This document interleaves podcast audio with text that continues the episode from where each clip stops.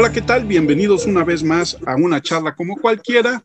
Está conmigo, como siempre, Alex Cruzerna. Alex, ¿cómo estás? ¿Qué tal, Armando? Un gusto saludarte. Y en esta ocasión nos acompaña Jorge del Valle Mojar, gerente deportivo de los Diablos Rojos de México, probablemente una de las franquicias que en la Liga Mexicana de Béisbol es, si no la más popular, de las más populares. Jorge, ¿cómo estás? Hola, Armando, Alex, gusto de saludarles, gusto en poderlos acompañar aquí en una charla cualquiera. Eh, muy contento de poder participar el día de hoy con ustedes y listo, listo para la plática que tendremos aquí el día de hoy. Muchas gracias, Jorge. Cuéntanos cómo llegaste a los Diablos. Pues mira, ya tiene prácticamente cinco años que se nos dio la posibilidad de poder llegar aquí a la organización de los Diablos Rojos del México. Con la persona que yo llegué fue con el doctor Otón Díaz Valenzuela, que es el presidente ejecutivo de la organización. El marzo del 2016 es cuando nos toca llegar. La primera función que me toca realizar es eh, la coordinación del estadio de béisbol eh, Frainano. Nos tocó coordinar la operación en general, que se refería desde la experiencia de los jugadores y del aficionado, la taquilla, la venta, todo lo que tuviera que ver con la tienda de souvenirs, toda esa parte de la experiencia que tiene el aficionado, ¿no? Esa fue la primera misión hace ya cinco años y pues muy contento de estar aquí, de, de ir avanzando. Siempre me vi en la parte deportiva, es la parte que me apasiona y pues ya aquí listo para iniciar esta campaña pues llegando como gerente deportivo ya del equipo. ¿Cuándo y cómo nacen los Diablos, Jorge?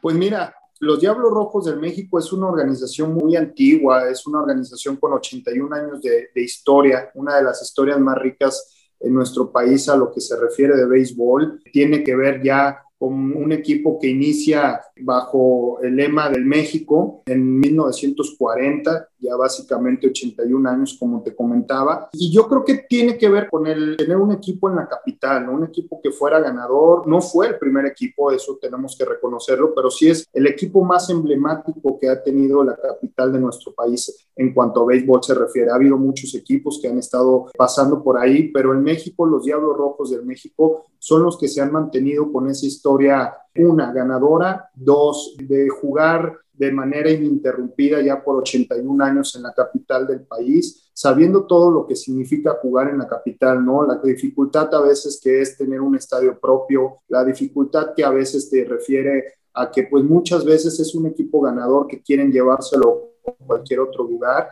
y que eh, ha vivido por diferentes etapas ya de dueños, en su momento pues vivió una etapa con los Mansur, en esta nueva etapa con Don Alfredo Hart, que se hace el responsable y dueño del equipo. Entonces, creo que lo importante de los Diablos Rojos del México durante todos estos años de historia es que se ha convertido en un equipo que la afición capitalina lo ha obtenido y lo ha tomado por sí mismo y que hoy sería muy difícil hablar de Diablos Rojos del México y hablar del béisbol de manera diferente. Hoy no puedes hablar de béisbol sin mencionar a los Diablos Rojos del México en cualquiera de los escenarios. Entonces, creo que hablas del equipo más ganador, con una historia muy rica ya contada por casi 80, 82 años de historia. ¿Cómo fue sobrevivir la nula campaña del 2020? Bueno, Armando, creo que fue algo muy complicado. Mira, fue la primera vez que en nuestra historia tuvimos que jugar una campaña ininterrumpida, fue la primera vez que tuvimos que parar fue la primera vez que como Liga Mexicana en sus 90 años de historia tuvo que tomarse un minuto para poder replantear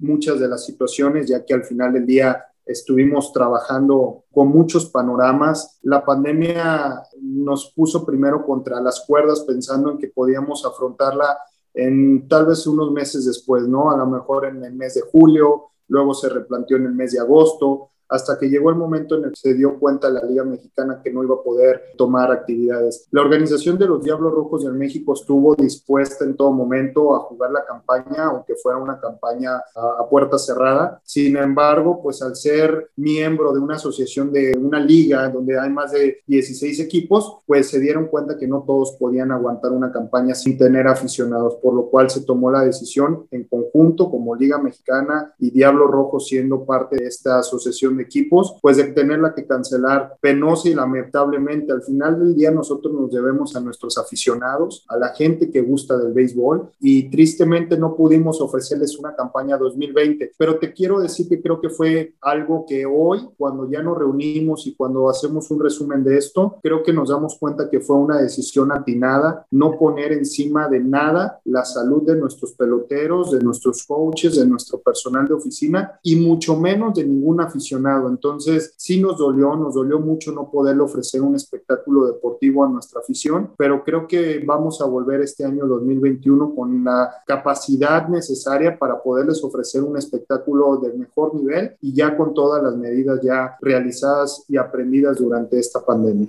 Pero bueno, no se quedaron sin béisbol, ¿no? Tuvieron ustedes ahí la Copa Juntos por México, que sin duda vieron el talento juvenil tanto de Oaxaca como del México, ¿no? Fíjate que sí, Alex, una de las grandes virtudes de tener un dueño como don Alfredo Harp es que él nos permite que nos volvamos innovadores y dentro de esta innovación, pues él nos abre la oportunidad de ver cuál era la posibilidad de no dejar pasar ese año tan difícil sin béisbol en la capital. Entonces, él mismo, junto con toda la directiva, nos pusimos a pensar en una opción y la opción se volvió eh, muy al estilo de la organización, que tuviera que ver con los jóvenes, que tuviera que ver con el nuevo estadio Alfredo Harpelú que se inauguró apenas en el 2019 y que pudiéramos ofrecerle a la capital y al país, porque esta Copa Juntos por México Interceramic 2020 no nada más fue un espectáculo para los capitalinos, fue un espectáculo para todo el país porque tuvimos la posibilidad de poderlo pasar en tele abierta en diferentes lugares y en tele con paga en diferentes partes de nuestro país y no nada más de nuestro país, nos llegaron a ver de forma internacional en muchas partes del mundo porque se volvió una opción en un momento en donde todo estaba detenido. Con mucho, mucho esfuerzo,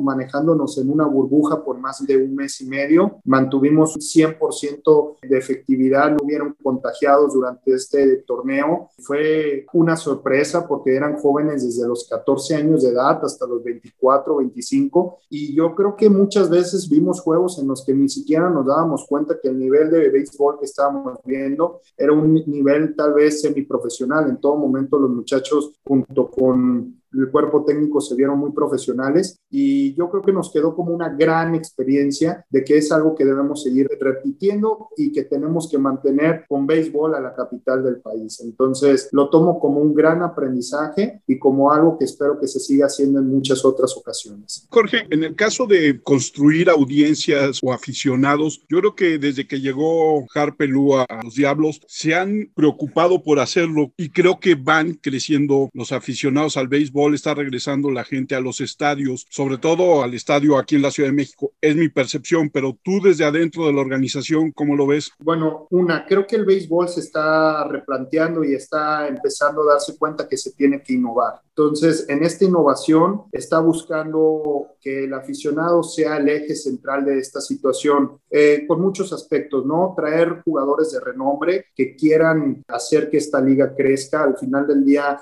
eh, al ofrecer un espectáculo deportivo lo que tienes que ofrecer es un gran nivel deportivo para que la liga en cualquier situación del país pueda seguir creciendo, ¿no? Dos, creo que el tema de la mercadotecnia, el merchandising, los patrocinios han estado creciendo año tras año. Hoy el poder contar con un estadio nuevo, de una calidad de grandes ligas, el mejor en Latinoamérica, eh, junto con el de Tomateros, junto con muchos que se están haciendo en el Pacífico, lo que te permiten es crecer la audiencia, ¿no? Y, y en un lugar tal vez como la Ciudad de México que se vuelve tan complicado porque hay tanto que conocer, tanto que ofrecer, pues que tengas un espectáculo un producto que sea muy agradable y que pueda atraer aficionados a tener una buena experiencia, pues empiezas a generar que se genere ruido en todos los aspectos, ¿no? En noticieros, en la prensa, en muchos aspectos que terminan por volver a jalar al espectador. Yo creo que en México es un país muy beisbolero. Muchas veces hablan de que es en el norte del país o demás. Yo creo que el béisbol mexicano es un gran espectáculo que con un poco de muy buena mercadotecnia vamos a poder seguir trayendo y atrayendo a muchas marcas para que ellos nos respalden durante el proceso de estos juegos y que aparte el aficionado sienta este espectáculo desde que va a comprar un boleto, desde que sabe que va a ir a un estadio. Creo que el béisbol lo que te ofrece es que es un deporte muy familiar, puedes ir con cualquier tipo de edad, desde niño, un adulto de la tercera edad, un joven. Lo que permite todavía el béisbol es eso y así es como lo queremos mantener, tanto como Diablos Rojos de México como la Liga Mexicana. Un espectáculo que sea íntegro para toda la familia y que lo puedas ir a ver por más de tres veces a la semana. Si nosotros mantenemos una constante de aficionados visitándonos por lo menos de tres a cuatro veces a la semana, ya estamos de gane y estamos llevándole al béisbol lo mejor que es a su aficionado. Y en ese sentido, el asunto de no solamente llevar a la gente al estadio, lo cual es muy importante, la transmisión de juegos, la promoción de juegos en televisión, que durante muchos años la promoción de cualquier deporte en México estuvo casi vetada por los intereses económicos del fútbol soccer y de los dueños de las cadenas de televisión que eran dueños de los equipos o siguen siendo dueños de los equipos de fútbol soccer. ¿Cómo van ustedes con esa transmisión? Yo me acuerdo que en los 70 se pasaba por Canal 11, pero no sé cómo vayan ustedes ahora. Yo creo que esa pregunta que me acabas de hacer es el eje central de la temporada 2021 de la Liga Mexicana. La pandemia nos puso contra las cuerdas. El béisbol mexicano los últimos 30 años había sobrevivido de la taquilla y de la venta de los insumos en los estadios y tal vez había generado que pues eso se volviera algo cómodo. La pandemia nos vino a sacar de nuestra zona de confort y como liga es un momento en donde se replanteó la necesidad de tener que entrar y tomar esos espacios que hoy la televisión y la radio y todo lo que viene siendo el llevar el deporte a la casa necesita. Entonces, este año, después de mucho tiempo, la Liga Mexicana va a centralizar todos los derechos para que podamos negociar con diferentes televisoras y poder llevar el béisbol a todos los lugares que sean necesarios. Creo que uno de los grandes beneficios que podemos tener y podemos decir que nos trajo la pandemia es que nos unió y nos hizo darnos cuenta que teníamos que replantear cómo estábamos vendiendo nuestro producto. Entonces, hoy uno de los grandes crecimientos que va a tener la Liga Mexicana es que vamos a unificar todas las plazas en todo el país. lo mismo que se esté viendo en la capital con los Diablos Rojos, la misma transmisión con la misma calidad tiene que haber en Tabasco, tiene que haber en Campeche, tiene que haber en Tijuana, tiene que haber en Monterrey. Y eso lo único que te trae es mejoras en la infraestructura, mejoras en la experiencia que vive el aficionado, mejores cronistas, mejores deportistas. Entonces, definitivamente creo que para nosotros la pandemia fue salir de una zona de confort y este año creo que van a darse con el público en general que la Liga Mexicana se está reinventando y lo que quiere es que desde la comodidad de tu casa, si no puedes ir a vivir la experiencia en el estadio, puedas tener una muy buena transmisión de un muy buen nivel y que puedas pasarla muy bien observando el béisbol. ¿Ya tienen algún canal con el cual estén trabajando o alguna cadena de televisión? Yo creo que en estos próximos días ya la Liga Mexicana lo dará a conocer. Hay varias televisoras, por ahí ya se mencionaron algunas en unas entrevistas que se tuvieron entre semana, pero son cadenas nacionales e internacionales que lo que queremos es generar no nada más este gusto por el béisbol mexicano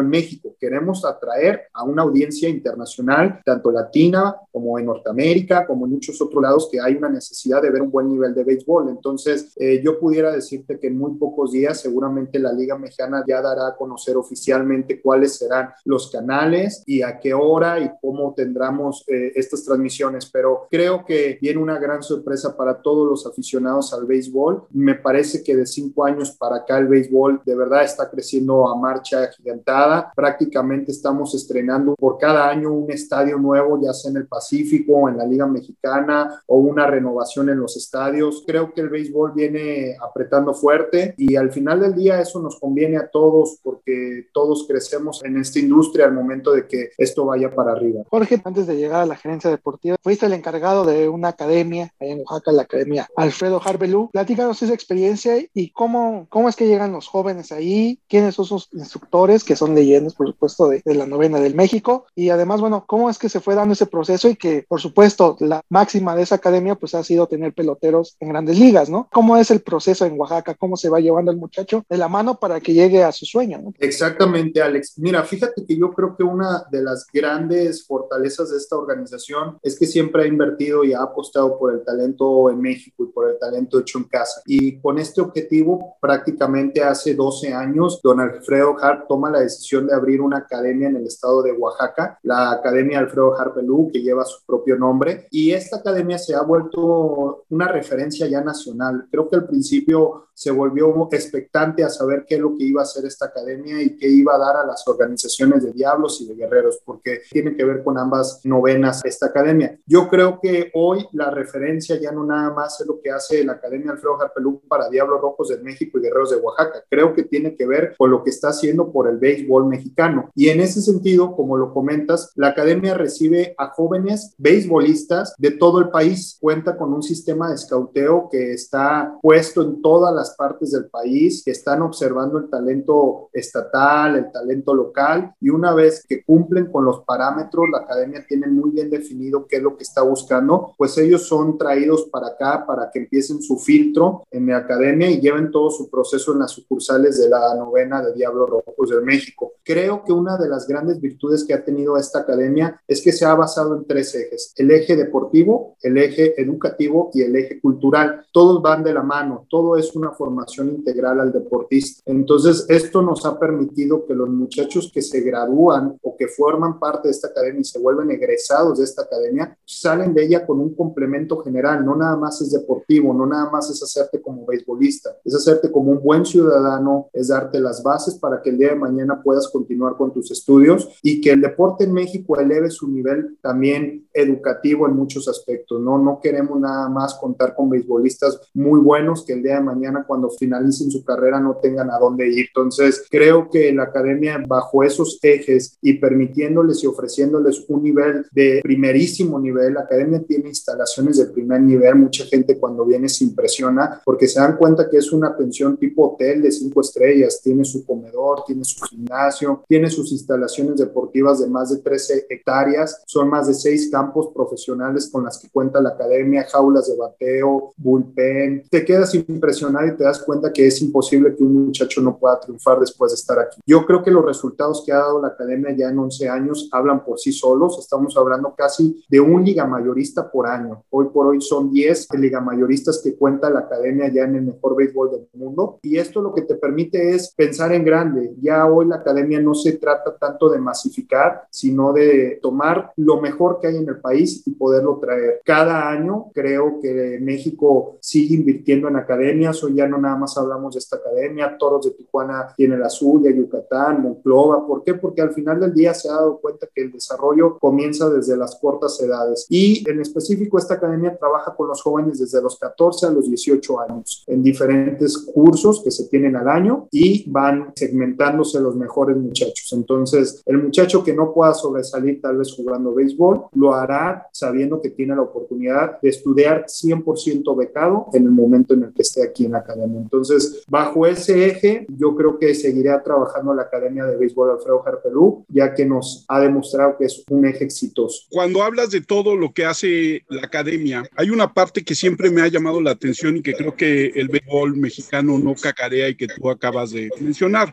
En México hay más jugadores mexicanos en ligas mayores que futbolistas jugando en Europa. Yo creo que ese es un gran fallo que la liga, que los equipos no cacarean. ¿No estás de acuerdo? Sí, estoy completamente de acuerdo contigo, Armando. Creo que el béisbol es el deporte que más jugadores exporta hacia la mejor liga competitiva del mundo, que en este caso es Grandes Ligas en el sentido estricto del béisbol. Creo que habría mucho que presumirse en ese sentido. La cantidad de jugadores que se exportan año tras año es una cantidad enorme. Eh, México es de los países con más jugadores internacionales en Estados Unidos. Estamos metidos ahí. De hecho, el año 2019 fue un año histórico para nuestro país, ya que por primera vez Puerto Rico quedó abajo de nosotros dentro de los jugadores firmados internacionalmente. Estuvo primero República Dominicana, estuvo Venezuela y luego estuvo México como tercer país que más exportó de Latinoamérica hacia el mejor béisbol del mundo. Creo que como dices tú, no es algo que a lo mejor o es algo que a lo mejor se habla mucho, pero yo creo que se podría hablar más. Gracias a esto debería de haber más cobertura de mexicanos en todos los aspectos y que el béisbol tomara mucho de los lugares que hoy tiene la prensa deportiva y no nada más que se hable tanto del fútbol. Creo que se debería de presumir esta parte porque se han dado resultados enormes de deportistas mexicanos en el béisbol que vale la pena ser la primera nota de cualquier medio. Porque la gente se acuerda del Toro Valenzuela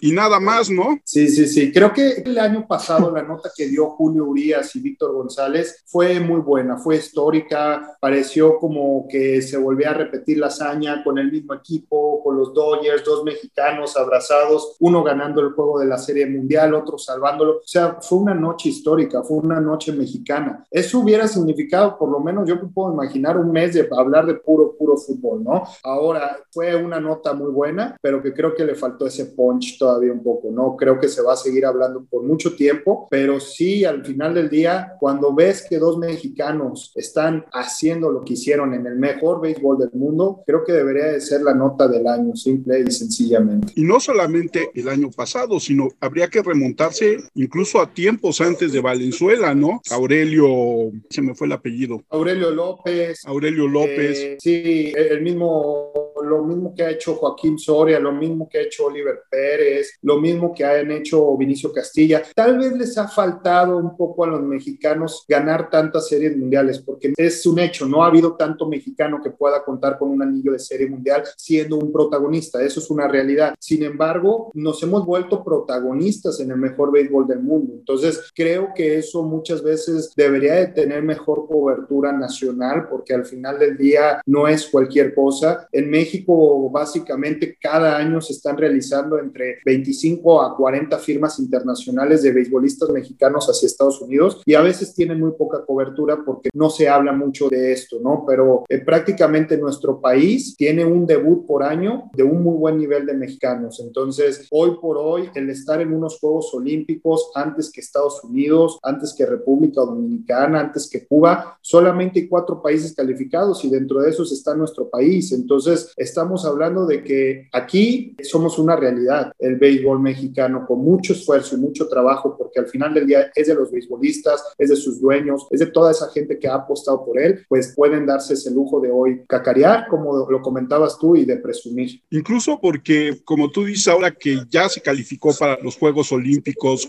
la culpa a lo mejor no es de los medios, porque los medios tienen su negocio en el soccer, ¿no? Sobre todo los medios nacionales, pero sí es culpa de los periodistas de deportivos en este país, no voltear a ver otros deportes que son tan exitosos como el béisbol. Creo que no puedo reclamarle nada al periodismo, pero creo que sí lo que pudiéramos hacer es ayudarlos a que puedan apostar más en este deporte. Definitivamente creo que el fútbol ha hecho un muy buen trabajo para acaparar y para mantener eh, como un gran negocio y creo que hoy lo que el béisbol tiene que generar un negocio para todos, para el periodismo, para el aficionado, para el deportista, para el administrador administrativo y directivo. Creo que si nosotros como béisbol les damos mayor tipo de oportunidades, porque muchas veces soy el primero en saber que no todo lo hacemos bien y que tenemos una área de oportunidad grande. Ahora, creo que el periodismo puede salir de esa zona de confort, puede cubrir muchos deportes donde hoy los mexicanos brillan, brillan muy bien. Tenemos mexicanos brillando en deportes en top internacional o rankings internacionales que pudiéramos cubrir y que pudiéramos darle esas primeras notas que hoy se merecen y no nada más tal vez el béisbol, ¿no? Hay muy buenos tenistas y golfistas que están creciendo en, el tema mexicano, hay deportes individuales que lo hemos hecho muy bien, pero sin lugar a dudas te puedo decir que el deporte en conjunto con más éxitos y con más personas que están haciendo las cosas bien en nuestro país es el béisbol. Lo tengo muy claro porque al final del día volteo y veo los rankings y el deporte mexicano con un mejor ranking valorado en este momento es el béisbol en cuanto se refiere a un deporte en conjunto. Una pregunta que surge de mi ignorancia al respecto. ¿Hay mexicanos jugando en Japón? Sí, sí, sí, claro. Bueno, en este momento la liga japonesa no ha iniciado todavía en sí, pero hemos tenido representantes. Creo que este año el último que estuvo había sido Cristian Villanueva. Me parece que ahorita no tenemos un referente. Estoy haciendo la memoria. El único que tendríamos es creo que en Corea, que es Roberto Ramos, y nada más. Creo que Bañuelos en, Taiwán. Y Manny Bañuelos en Taiwán, efectivamente. Y en cuestión femenil, casualmente los hombres igual ya calificaron a Juegos Olímpicos y las mujeres en el fútbol y casualmente en el año anterior, antes de la pandemia, pues también calificaron al Mundial Femenil. Yo sé que la prioridad pues la han hecho dos hombres, pero ¿qué tanto hay la posibilidad de haber una liga femenil beisbolera? Fíjate que yo creo que esa es una gran área de oportunidad donde en un futuro tal vez a mediano y largo plazo se debe de invertir. Creo que hay el nivel muy fuerte de softball en México para poder ofrecer un gran espectáculo. Eh, te platico un poco, las instalaciones de la Academia Alfredo Harpelú, aparte de utilizarse como el centro de alto rendimiento de Diablos Rojos y Guerreros de Oaxaca, don Alfredo Harp presta sus instalaciones de manera gratuita a la Liga de Softball de Oaxaca y a las ligas infantiles del estado de Oaxaca, por lo cual toda la semana, aparte de lo que se vive internamente, constantemente hay mucha promoción de lo que viene siendo el softball. Nuestras instalaciones tienen dos campos exclusivos para softball, tanto femenil como varonil, que es más recreativo, y nos ha tocado ser sede de campeonatos nacionales de un muy buen nivel de softball. Creo que en México eh, una de las características de los mexicanos es que pueden practicar muy bien tanto el béisbol como el softball, tienen un gran nivel de aceptación en nuestro país y hoy por hoy creo que el día de mañana la Liga Mexicana puede expandirse pensando en crecer y en que este tipo de nivel diferente dirigido hacia las mujeres es un área de oportunidad que no creo que tengamos que estar alejados de ella. Creo que las mujeres aceptan muy bien los deportes como lo que viene siendo el béisbol y el softball es algo que les gusta practicar mucho. Entonces, ojalá que en un futuro como liga podamos crecer hacia allá y también como organización, todas las facilidades que le podamos seguir dando al softball de nuestro país, pues aquí van a caber. Quiero comentarte también que internamente la doctora Isabel Grañén, esposa de don Alfredo, ha estado apoyando a las Diablitas del Estado de Yucatán, muy mencionada en los últimos meses, un equipo de mujeres y que al final del día decidieron llamarse Diablitas y que las hemos adoptado como si fueran nuestras. Y es un orgullo poder saber que organizaciones como esta puedan apoyar y aportar a la sociedad que tanto se necesita. Y este tipo de programas y de deporte que se puede, sin politizar nada, si se puede apoyar, pues vale mucho la pena. Es justamente el tema que quería aportar, es uh, del municipio de Honsonot en Yucatán. Ahí es donde en medio de la selva jugando descalzas y demás, lo único que no les han aceptado son spikes porque les las ¿no? Y entonces juegan descalzos. Ellas han decidido jugar a su muy particular estilo, entonces pues no queda más que apoyarlas en lo que se puede. Se ha enviado equipamiento deportivo, se ha enviado gorras, se ha enviado lo que se puede y por qué no el día de mañana ojalá podamos invitarlas y poderlas tener en el estadio Alfredo Harpelú lanzando una primera bola sería una excelente invitación porque al final del día pues creo que ellas son ejemplo de lo que es el deporte del béisbol en nuestro país. Creo que más allá del de béisbol, primero vino con una pelota mixteca y luego vino con esta mezcla ya para crecer al béisbol y hoy por hoy es un deporte nacional. Yo creo que debemos sentirnos muy orgullosos porque aunque no nació aquí, es un deporte muy bien enraizado en el mexicano tienes razón en esta parte que dices de el enraizamiento que tiene el béisbol en México a lo largo y ancho del país y en esta parte de, de, las mujeres que se interesan ya alguna vez nos platicaban del interés que hay en el, en el noroeste del país por el béisbol, ya no por el softball, por las ligas femeniles que se llama Fast Pitch, ¿no, Alex? Sí, correcto. ¿Tú ves a un futuro que de repente en esta equidad de géneros, el béisbol podría ser un deporte que se vuelva mixto? Mira, no lo puedo descartar, Armando. Creo que todo viene cambiando y todo se viene ajustando. La realidad es que hay señoritas con facultades enormes para la práctica de este deporte. Muchas veces no tenemos nada que pedirles, hacen muy bien el trabajo y no dudo que el día de mañana pueda debutar una mujer en un liga de béisbol como la Liga Mexicana. No dudo que el día de mañana se pueda jugar a nivel mixto. Cada vez veo más mujeres tomando las oficinas poco a poco de este deporte, antes un deporte considerado masculino. Creo que hoy por hoy toda esta diversidad se está generando para bien. Yo creo que necesitamos siempre de esa parte, de esa parte femenina en este deporte. Creo que no lo dudo, puede suceder y si sucede me daría mucha felicidad que pudiera pudiera yo tener la, la oportunidad de observarlo. El deporte al final del día sigue convirtiéndose en un lugar donde no puede haber barreras y debe de permitir la práctica de todos. Y en el sentido más pragmático, cuando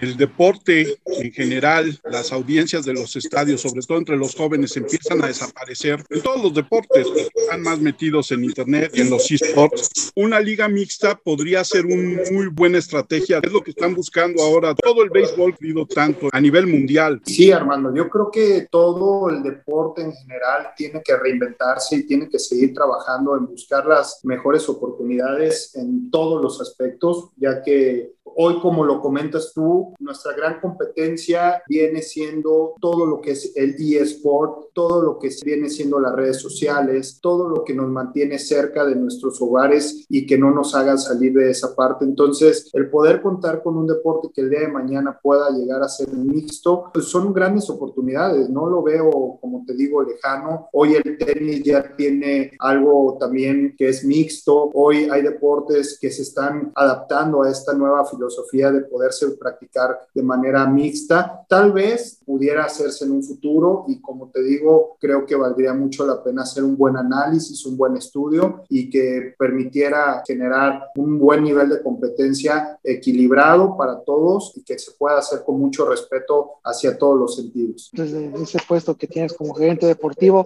¿qué tan difícil ha sido traer peloteros ahora con este tema de la pandemia? Porque sin duda se vuelve complicado, ¿no? En el sentido primero de que los extranjeros extranjeros en la liga están copados, nada más son seis extranjeros. Y de ahí elegir qué extranjero venir para que no se mal ocupe ese lugar, ¿no? Y además el problema de la visa y que si tiene la prueba, en fin, ¿no? Fíjate que ha sido un, enorme reto, Alex, esta situación de el COVID en el deporte profesional. Creo que nos ha, ha traído un gran reto, todo lo que tú comentas. Uno, internamente nuestra organización decidió no invertir en traer una gran cantidad de extranjeros sino apostar por el talento nacional, por lo que esto implica todos los aspectos, pero normalmente la organización de Diablos Rojos traía por lo menos el doble de extranjeros para que hubiera una competencia sana entre ellos, ¿no? Este año tomamos la decisión de irnos con un número recortado y aparte con la cantidad necesaria, o sea, no voy a traer a competir a nadie contra nadie. El extranjero que yo traiga tiene que ser el extranjero que yo piense que se va a utilizar en la mayoría de la temporada y no nada más soy yo, ¿no? el, cuerpo técnico que lo requiere. Entonces, sí ha sido una enorme complicación y reto sobre todo en países como Cuba, que vamos a traer a Lisbán Correa. Hoy la isla está cerrada, estamos buscando todas las posibilidades para poderlo sacar y traer a México y que sean los tiempos correctos y necesarios. Entonces, yo creo que nos ha traído un gran reto que implica el, poder reinvertirse para ver cuál es la mejor manera de poder hacer las cosas, viajar a un deportista de alto rendimiento en medio de una pandemia sabiéndose que se puede contagiar y eso bajaría su nivel deportivo y su rendimiento. Entonces, son muchos aspectos que te puedo decir, no los teníamos considerados completamente al inicio, hoy ya los estamos viviendo y lo único que podemos hacer es ser unos profesionales en estos aspectos e intentar acercarnos con todos los profesionales en el tema para dejarnos guiar y que ellos nos puedan ayudar a que todo esto se pueda hacer de la mejor manera. Pero el reto está siendo grande. Creo que al finalizar esta temporada, todos nos vamos a sentir con mucha experiencia para un futuro porque habrá sido una temporada muy complicada en todos los aspectos. Y en el caso del calendario, ¿les gustó que se recortara a 61 o 62 juegos? Personalmente, y creo que la organización, pues mientras más béisbol haya, mejor vamos a estar, ¿no? La verdad es que es como un amargo sabor de boca saber que sí va a haber béisbol, pero saber que va a ser un béisbol eh, muy rápido, ¿no? Entonces, vamos a tener que vivir esta nueva experiencia por esta situación del COVID. Yo espero espero que lo podamos controlar lo mejor posible. Más allá de controlar, aprender a vivir con esta nueva realidad, ¿no? El virus va a continuar, el virus va a seguir, más bien nosotros nos tenemos que adaptar a esta nueva normalidad y una vez que lo podamos hacer, el que podamos volver a retomar un calendario de juegos con la normalidad, que por lo menos son 120 juegos más playoff y demás, ¿no? Entonces, sí espero que podamos en un futuro muy próximo, por lo menos el próximo año, estar pensando en una temporada ya normal, nueva, como siempre se ha tenido que vivir. Pero pues esta que nos trae este nuevo desafío, que es una temporada corta, hay que afrontarla con el 100% de tu roster desde el día 1 para poder obtener los resultados y calificar lo antes posible. Va a ser muy interesante ver cómo se juega esta temporada y la estrategia que plantee cada organización para poder llegar a los playoffs. Incluso lo va a hacer más rápido y más atractivo, ¿no? En el sentido de una temporada corta, le va a dar mucho más espectacularidad, viéndolo desde un lado optimista. Vamos a salir a darnos jalones de greña todos, Armando, al, diamante. La verdad es que sí, totalmente. Eh, es muy parecida a la temporada del Pacífico, pero aquí hay un tema que cambia todo. Aquí esta liga, la Liga Mexicana de Béisbol, va desde Tijuana hasta Yucatán. Entonces, lo que esto significa, el desafío que significa jugar en tan diferentes tipos de clima, en diferentes tipos de horarios, es todo un desafío. Entonces, va a ser muy bueno. No lo había visto como este año. Va a haber muy buen nivel de béisbol. Están llegando muy buenos deportistas, muy buenos nombres. Y la verdad es que creo que este año la Liga Mexicana va a ofrecer un nivel muy grande y vamos a pelear todos contra todos. No puedo ya darte un pronóstico. El único pronóstico es que hay que ir a salir a jugar juego tras juego y esperar poder traer los mejores resultados a cada organización. Jorge, y cuando equipos como el equipo de Jalisco o el equipo de Monterrey juegan en las dos ligas, ¿no es una invitación a los Diablos a que también lo hagan? Pues mira, yo creo que el día de mañana una organización como esta podría considerarlo. Creo que observando lo que ha pasado ahorita en Monterrey y en Jalisco, nos gustaría esperar un tiempo. Es muy complicado participar en dos ligas, ya que te exige tener prácticamente dos oficinas trabajando a la par. Eh, cuando no hasta una, ya empezó otra. Y a lo mejor al principio puedes descuidar ciertos detalles y no competir ni en una ni en otra, porque pues el que le sirve a dos termina por servirle a nadie, ¿no? Entonces, sí creo que vamos a ser muy pasivos y expectantes a ver por lo menos unos cuantos años cómo funcionan estas dos franquicias en ambas plazas, ver cómo responde su público en ambas plazas y de ahí tomaremos la decisión. Don Alfredo nos ha pedido ser pacientes y poder tomar las mejores decisiones en un futuro. Obviamente creo que si un lugar puede ser una expansión en un futuro para tener béisbol todo el año, debería de ser la Ciudad de México. Van a abrir la temporada con el Águila de Veracruz. Eso significa una, una muy buena serie, sobre todo histórica. El apoyo, pues sin duda vino de la presidencia. ¿Qué tanto les ha parecido ese apoyo de presidencia al béisbol, que sin duda pues es innegable, ¿no?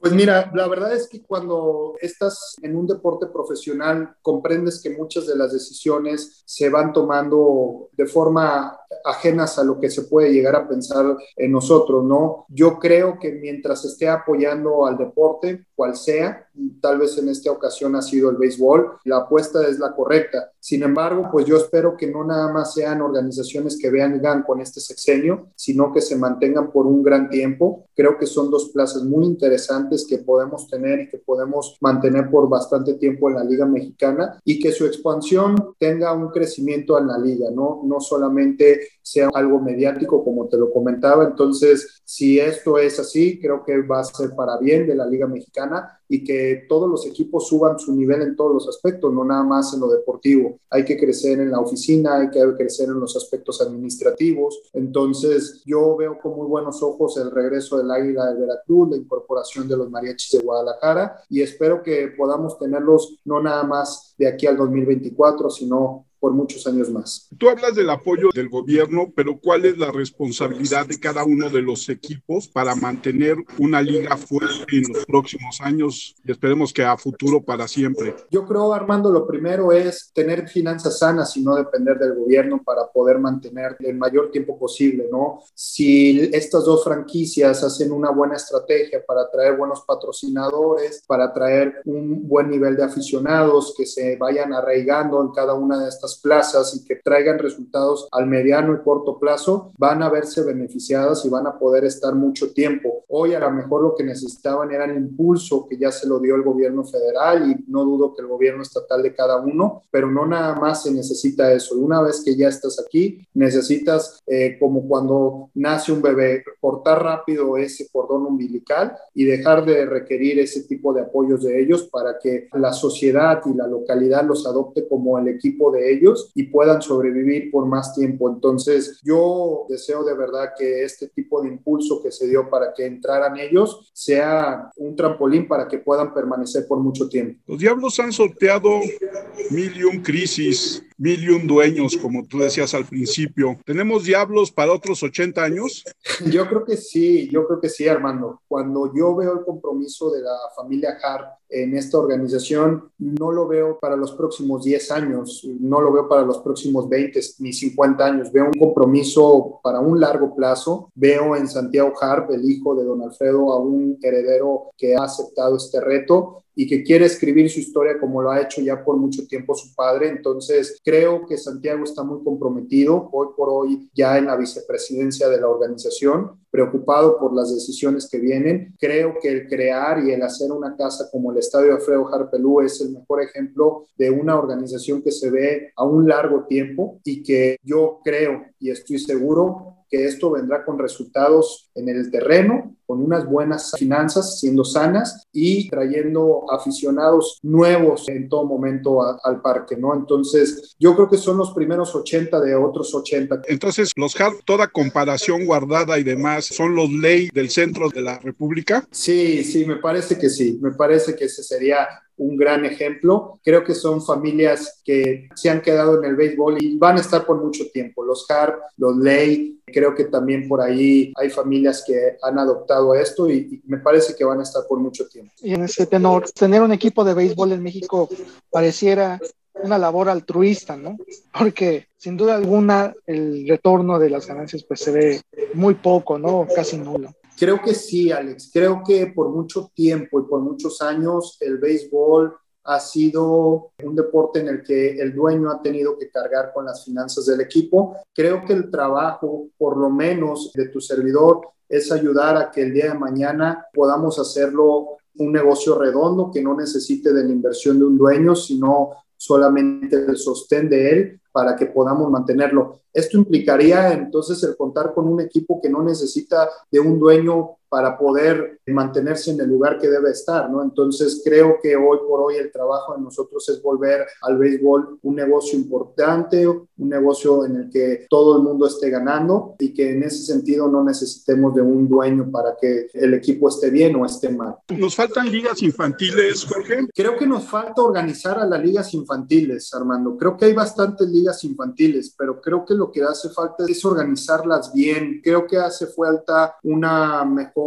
selección de talento. Creo que falta que la Federación Mexicana de Béisbol se organice un poco más. Creo que falta que haya un poco más de orden para que podamos todavía explotar un poquito más esta parte. Creo que todo esto significa profesionalizar al béisbol. Es normal, es lógico, creo en cierto punto que el béisbol hoy por hoy está pasando por un momento de transformación en donde saben que es un negocio, pero es un negocio que está en crecimiento y que cuando sucede eso y no se pasa rápido a una organización, terminas haciendo que los esfuerzos individuales terminen por costar a los esfuerzos grupales, ¿no? Entonces, creo que hoy es el mejor momento para que el béisbol se organice de la mejor manera y que trabaje con intereses grupales y no propios. Entonces, si de esa manera nos organizamos, creo que el día de mañana pudiéramos tener un deporte muy importante y no nada más en México, sino un gran deporte que dé de mucho a toda Latinoamérica. Creo que para allá es donde debemos crecer. Al principio, cuando habla de esta visión de llegar a las audiencias, sobre todo me imagino a las audiencias hispanas en Estados Unidos y a las audiencias eh, centroamericanas, hay planes como de repente sucede en el fútbol de traer, no sé, decir a lo mejor una tontería, una academia o una práctica de los Yankees a la Ciudad de México o de los Dodgers para tratar también que los chavitos vean a los profesionales, a sus ídolos grandotes, así como podría ser cualquiera del fútbol soccer. Sí, yo creo que el ejemplo fue el 2020, que don Alfredo buscó traer a Padres de San Diego y los Diamondbacks. Tuvo que ver con la inauguración del estadio Alfredo Hart contra los prospectos de los Padres de San Diego. Eso es lo que se está buscando, que México sea una plaza que pueda crecer el día de mañana como una extensión de grandes ligas. Creo que ese es el objetivo y ese debería ser la apuesta de todo el béisbol mexicano para que el día de mañana siga Grandes Ligas decide extenderse y crear una nueva franquicia, que pensar en México como una opción y no como una opción temporal ni como una opción para pensar nada más mantener y crecer por un tiempo, sino como una opción de, de una franquicia como los Toronto Blue Jays hoy en Canadá, o no sé, ¿por qué no pensar en un equipo capitalino en la Ciudad de México que nos represente en Grandes Ligas, no? Creo que hoy el mercado hispano es un mercado fuerte, es un mercado con mucha potencia económica, entonces sí creo que el día de mañana, si el béisbol mexicano quiere crecer, va mucho a la medida de poder acercarnos cada vez más a grandes ligas. Creo que por eso el oficializar unas oficinas de MLB a México pueden ir por ahí y ojalá el día de mañana esta inversión de muchos empresarios, porque el béisbol de grandes ligas cuesta mucho, debería de ser con el objetivo de hacer que el béisbol en México crezca. Y en ese cinco años, ¿cuáles han sido tus jugadores favoritos que han vestido la franela de Diablo? Bueno, mira. O de antes.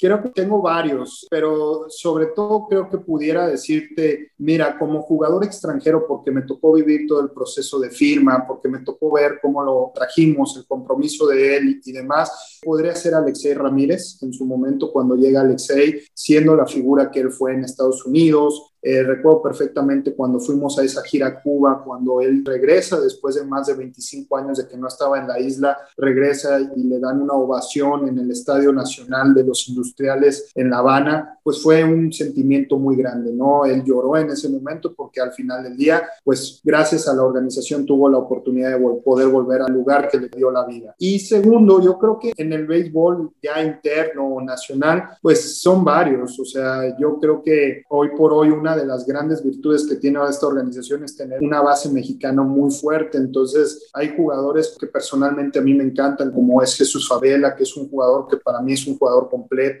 comprometido, que siempre está aportando los colores de Diablos Rojos con mucho orgullo. Me gusta mucho siempre eh, la actitud de un Arturo López o de un Iván Terrazas, jugadores emblemáticos, ¿no? Que han ido marcando su historia. Y ahora, alguien que ha significado mucho para mí es Vidal Sotelo, que me tocó en el proceso total desde que lo firmé y me ha tocado en menos de cinco años verlo debutar y yo creo que es uno de los futuros e importantes jugadores mexicanos que darán de qué hablar por mucho tiempo como pitcher zurdo. Y en ese sentido, de todo lo que viene, de managers, bueno, pues sin duda, pues ahora Miguel Ojeda, un histórico de Diablos, de nueva cuenta por tercera vez en su historia ya con Diablos, ¿cómo visualizas este 2021 ya con Miguel Ojeda como manager? Y sobre todo las expectativas de esta temporada, porque sin duda, más allá de todo lo que nos rodea de la pandemia y demás, pues no será sencilla, sin duda alguna, ¿no? ¿Cómo lo visualizo? Creo que lo visualizo con el campeonato, Alex. Fuera de que a lo mejor es una palabra que todo el mundo te la va a repetir, veo un grupo unido. Miguel es un líder en la organización ya desde hace mucho tiempo y él extrañaba mucho el terreno, él extrañaba mucho estar con los jugadores en el diamante. Creo que hoy mi oportunidad de estar en la oficina lo que quiere generar es armonía, que haya finanzas sanas para que ellos puedan generar su trabajo y no haya problemas en ese sentido y que Miguel este, mantenga su grupo. Este grupo que va a dirigir Miguel es un grupo que viene casi unido desde el 2014, que, que fue el último campeonato de los Diablos Rojos en la Liga Mexicana. Entonces, veo mucha armonía, veo a Miguel como un gran líder, no solo para el 2021, lo veo marcando una época, creo que una época tipo cananea, no sé si estoy hablando palabras mayúsculas, pero creo que Miguel puede marcar una época de muchos años con muy buenos resultados. Y hoy por hoy eso es lo que nosotros queremos, no estoy pensando en Diablos Rojos para el 2021, creo que estoy pensando en Diablos Rojos para el 2030, 2031, por lo menos un proyecto a largo plazo, un proyecto sólido en el cual se trabaje con una base siempre de mexicanos importante y los extranjeros que lleguen, lleguen a sumar. Entonces, creo que va a ser un año en donde te vas a dar cuenta que este equipo, pese a los nombres que están llegando a la Liga Mexicana,